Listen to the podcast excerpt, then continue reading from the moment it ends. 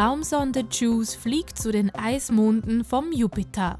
Ich bin Iris Böhm und damit herzlich willkommen zu einer Special-Ausgabe von Makro Mikro.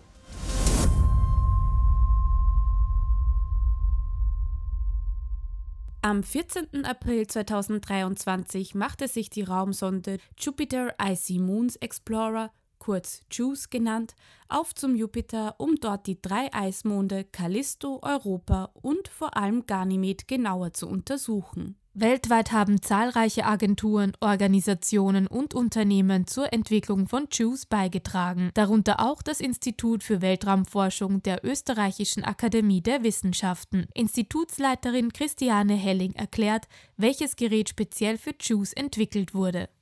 Das Institut für Weltraumforschung der Österreichischen Akademie der Wissenschaften hat mit einem Quantum-Interferenzmagnetometer beigetragen, hat sich an der äh, Kalibrierung der Radioantennen ähm, äh, beteiligt und ist Teil des Wissenschaftsteams, welches ähm, das Teilchenspektrometer ähm, betreut und dann eben entsprechend die wissenschaftlichen Daten auswertet, um herauszufinden, wie viele neutrale und geladene Teilchen sich in dem ähm, Jupiter-System befinden. Das heißt also, man untersucht die Exosphären der ähm, Eismonde des Jupiter-Systems. Also es geht um, um die Vermessung der Magnetfelder und anhand dieser Messung äh, schlussfolgert man dann zum Beispiel den Salzgehalt der Ozeane, welches uns dann Einblick in den Ionisationsgehalt des ähm, Wassers auf den Eismonden geben soll.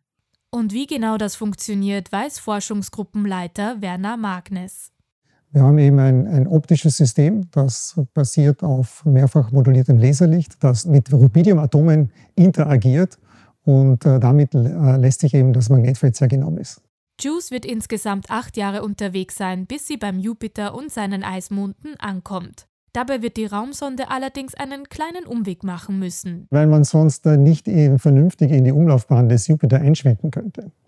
Und, und, so muss man eben, man kann nur begrenzt Treibstoff mitnehmen, um dann abbremsen zu können. Und so muss man eben hier eine äh, komplizierte Konstellation durch das Sonnensystem machen. Zunächst fliegt JUICE nochmals an Mond und Erde vorbei dann an der Venus und noch zweimal zurück Richtung Erde. Erst dann soll der Schwung reichen, um 2031 den Jupiter und seine Eismonde zu erreichen, die Galileo Galilei bereits vor 400 Jahren entdeckt hatte. Neben der langen und komplizierten Reise muss sich JUICE noch anderen Herausforderungen stellen, wie Christiane Helling weiß die Herausforderungen beginnen eigentlich schon beim Start. Also ein Start ist immer eine immense Herausforderung, weil man im Wesentlichen auf einem riesigen Treibstofftank sitzt. Und dieses Thema setzt sich fort. JUICE wird mit drei Tonnen Treibstoff in unser Sonnensystem starten. Und JUICE wird extremen Temperaturschwankungen ausgesetzt sein. Im Jupiter-System selbst geht es bis zu minus 230 Grad Celsius. Aber wenn er sich ähm, Venus nähert, wird es plus 250 Grad Celsius sein. Das heißt, es sind extreme Anforderungen an die Materialien, was natürlich auch ähm, extremen Fortschritt in den Materialwissenschaften bedeutet. Übrigens ist es nicht Teil der Mission, mögliches Leben auf den Eismunden oder dem Jupiter aufzuspüren.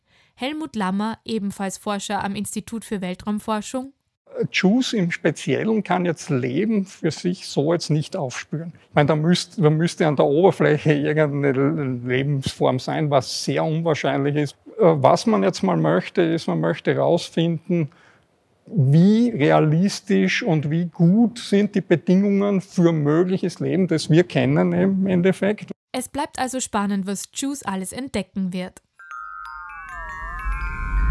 Das war Makro Mikro, dein wöchentliches Wissenschaftsupdate. Ich bin Iris Böhm und wünsche JUICE einen guten Flug. Bis zur nächsten Woche.